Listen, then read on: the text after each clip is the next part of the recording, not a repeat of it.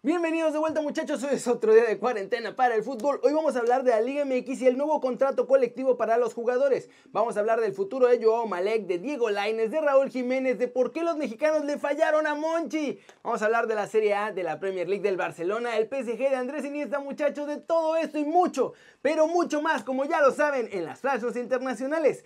Y de cómo van a cambiar los fichajes por culpa de la enfermedad del murciélago.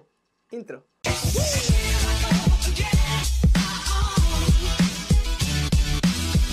Arranquemos con la Liga MX muchachos porque ya se está cocinando este contrato colectivo de los jugadores para enfrentar como gremio todos los abusos de los dueños y directivos de los equipos en México que ya saben que son un montón. La verdad es que ya llevaban un par de semanas trabajando lento pero seguro en este contrato colectivo. No parecía haber mucha prisa hasta que Bonilla abrió la bocota muchachos y es que después de sus declaraciones de que los jugadores podían irse si querían a Panamá, todos pero absolutamente todos estaban furiosos, incluso los que no fueron afectados por el descenso.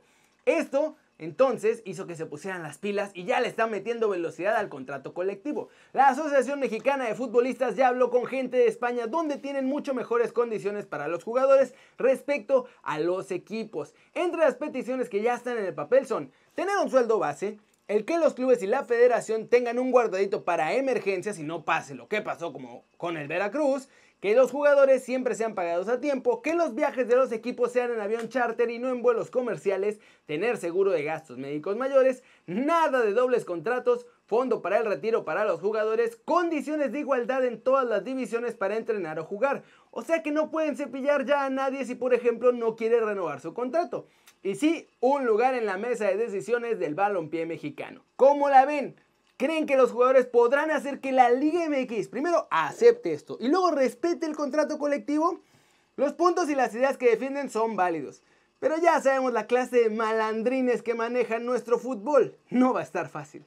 Vámonos, vámonos con noticias de Joao Malek porque nuestro chavo sigue en el bote. Y va a seguir ahí por lo menos un rato más porque no hay sentencia sobre su caso y la cosa se ha complicado. No está muy claro por qué, pero todavía no le hacen juicio a Joao Malek. Parece que los abogados tanto de las víctimas como del jugador siguen negociando para ver si con algo más de lana pueden conseguir el perdón a Malek. Entonces, como todavía no hay arreglo, lo que va a pasar es que Joao va a tener que seguir encerrado tres meses más en el penal de Puente Grande, allá en Jalisco, muchachos. Pero ojo, puede que no sean solo tres meses, ¿eh? Y es que puede ser más largo el tiempo, ya que en la cárcel empezó a haber 29 casos de esta enfermedad del murciélago del diablo. Y no se ve que vayan a trabajar en mucho tiempo en los juicios, porque lo que quieren hacer ahorita es solucionar el problemón de salud que parece que se les viene encima. Porque tienen que eliminar primero todos los contagios entre los presos. Cabe recordar que Malek está ahí por el choque en el que María Fernanda Peña y Alejandro Castro perdieron la vida. Y como iba medio con sus copas, mi muchacho, el seguro no quiso pagar toda la lana que le tocaba pagar. Así que al no poder demostrar recursos económicos ante la ley de poder pagarle a los familiares todo lo que les tendría que pagar, se quedó en prisión preventiva y por eso no puede seguir su juicio fuera de la cárcel. Así las cosas con Joao Malek, muchachos. La verdad es que está fea su situación. Pero pues ni modo, fue su responsabilidad. Ahora, además de estar encerrado, va a tener que cuidarse bastante para no contagiarse de la enfermedad del murciélago ahí en la cárcel. Pasemos con un micro especial dentro del video de hoy muchachos en el que vamos a ver cómo está el futuro del Tri porque se viene un cambio generacional importante. Ya nuestros veteranos están muy veteranos, pero por suerte tenemos muchos chavitos buenos y este es el mejor 11 que tiene el Tri con puros jugadores menores de 21 años, eh, ojo. En la portería tenemos a un chavo de Tijuana, su nombre es Carlos Higuera. Mi muchacho tiene 20 añitos y ya dos juegos en primera división con los Cholos. También está jurado, pero pues él ya se pasa de los 21 años, así que por eso no lo puse de titularazo. La defensa del futuro del Tri está formada por varios chavitos que están destacando ya en primera división en México. Los mejores que tenemos menores de 21 años son Vladimir Loroña, titularazo con los Cholos de Tijuana, muchachos. También Johan Vázquez, que pasó de ser absolutamente borrado en rayados a figura de Pumas. Gilberto Sepúlveda de las Chivas, que es titular junto a Irán Mier en esa central del rebaño, y la lateral izquierda está cubierta por Gerardo Arteaga de Santos. En el medio campo también tenemos mucho talento para el futuro. Para empezar está Roberto, mi piojo Alvarado, figura de Cruz Azul.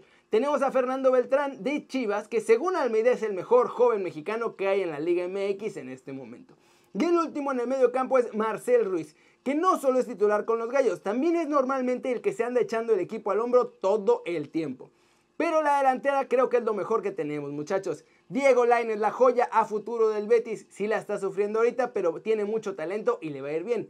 José Juan Macías, el delantero con mejor proyección europea que hay en México en este momento y el que ha sido la gran revelación de la Liga MX, muchachos, Eddie Aguirre, el goleador de Santos Laguna. ¿Cómo ven este 11 para el futuro? Y bueno, hay otros que no entraron y que todavía son muy jóvenes. Están Alan Mozo, está Sebastián Córdoba, el Chaquito Jiménez, está Chucky que tampoco es muy veterano. Que digamos, tenemos mucho talento con muchos jugadores para ir al tri. Así que parece muchachos que el futuro tiene buena pinta, la verdad. Sigamos con noticias, con el resumen de los mexicanos en el extranjero, porque hay de todo muchachos y ya salió la primera novia oficial para Dieguito Lainez allá en España. Empecemos hablando de Monchi. ¿Por qué? Porque le preguntaron que ¿Qué pasó? ¿Por qué no funcionaron sus dos fichajes mexicanos, el de Chicharito con Sevilla y el de Héctor Moreno con la Roma? Y el directivo explicó que siente que lo que faltó fue tiempo en estos clubes, porque les veía mucho potencial, pero salían antes de tiempo de la Roma. Héctor Moreno porque quería jugar porque se venía el Mundial y Chicharito por la oferta del LA Galaxy.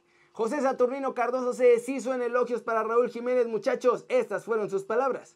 Cuando vi a Raúl Jiménez me sorprendió. Desde que lo vi dije que era el mejor centro delantero del fútbol mexicano. Tiene físico, velocidad, cabecea bien. No es fácil encontrar un centro delantero así.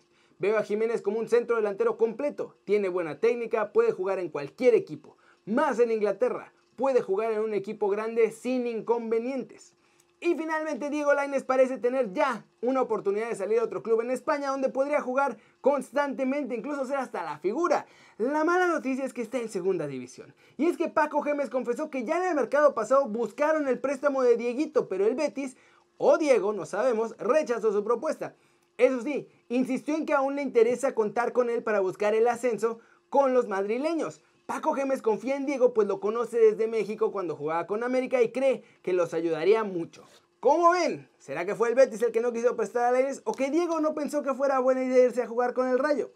Aún así, ahí está la invitación abierta por si quiere más minutos y buscar mejorar su rendimiento en Europa. Ya le funcionó a Andrés Guardado jugar en segunda, a Carlos Vela jugar en segunda, así que si Diego Lainez se va, puede mejorar mucho. Flash News, Marcelo Bielsa ha entrado en la historia del fútbol junto a Cristiano Ronaldo, Leo Messi y hasta Luis Suárez, como uno de los hombres que poseen una estatua en su honor que es espantosa. Y es que en Inglaterra le han hecho una figura de bronce que es el Bielsa cabezón. Muy cabezón, muchachos. El presidente del Comité Médico de la FIFA, Michel Duhouk, considera que el fútbol no debe volver hasta el 1 de septiembre como mínimo, ¿eh? y solicita que todos tengamos más paciencia para jugar fútbol.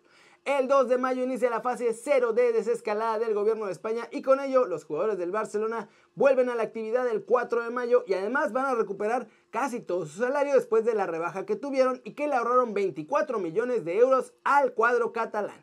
La Liga Suiza de Fútbol y otras competencias deportivas en ese país también se van a empezar a reanudar, pero estas a partir del 8 de junio a puerta cerrada. Estas son las fases de reducción gradual que han puesto en aquel país contra la enfermedad del murciélago. Armand Duca, miembro del comité ejecutivo de la UEFA, muchachos, dijo este miércoles que clubes como el PSG o el Olympique de Lyon, cuya liga nacional ya se dio por finalizada, no tienen de qué preocuparse, van a poder seguir compitiendo en la Champions si se reanuda este torneo.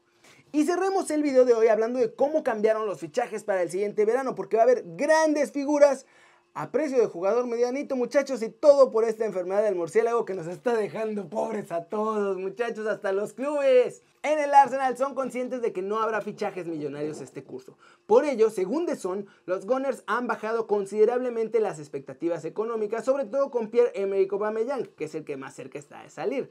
Lo dejarían irse por solo 35 millones de euros. Dalot Upamecano, jugador del Leipzig, ya tomó una decisión sobre su futuro y según Sky Sports, ya bateó al Madrid y al Bayern, porque el muchacho decidió renovar con su club, el RB Leipzig, hasta el 2022. Real Madrid también ya le puso precio de salida a James Rodríguez y la prensa inglesa asegura que el colombiano deja el Bernabéu por por lo menos 35 millones de euros, mucho menos de lo que se pedía el año pasado por él. Tanto Barcelona como PSG quieren fichar a Pjanic, a Miralem Pjanic, y para hacerlo buscarán un trueque con la Juve. Nada de lanita, ¿eh? Solo intercambio de jugadores entre todos estos equipos. ¡Qué loco! ¿Cómo está cambiando la cosa? ¿Cómo la ven? Y va a cambiar todavía más, ¿eh? Por lo menos un año o dos vamos a estar así, en el que hacer fichajes de, no sé, más de 100 millones va a ser muy difícil. Excepto para el Newcastle que va a venir con toda la lana de Arabia y quizá por ahí el PSG, pero no crean, ¿eh? ya están sufriendo también de lana ahí los parisinos. Como ven, está ruda la cosa, muchachos. Pero bueno, eso es todo por hoy. Muchas gracias por ver el video. Ya saben, denle like si les gustó. Metanle un zambombazo durísimo esa manita para arriba si así lo desean. Suscríbanse al canal si no lo han hecho, muchachos. ¿Qué están esperando? También suscríbanse en kerinews.com porque luego YouTube no avisa siempre de los videos, entonces ya estoy armando mi listita para yo mandarles la notificación cada que salga un video en el canal y que así estén enterados siempre. No va a haber nada más que la notificación del video, así que ni se preocupen muchachos. Y bueno, ya saben que yo soy Kerry Ruiz muchachos y como siempre me da mucho gusto ver sus caras sonrientes, sanas y bien informadas. Aquí nos vemos mañana. Chao, chao.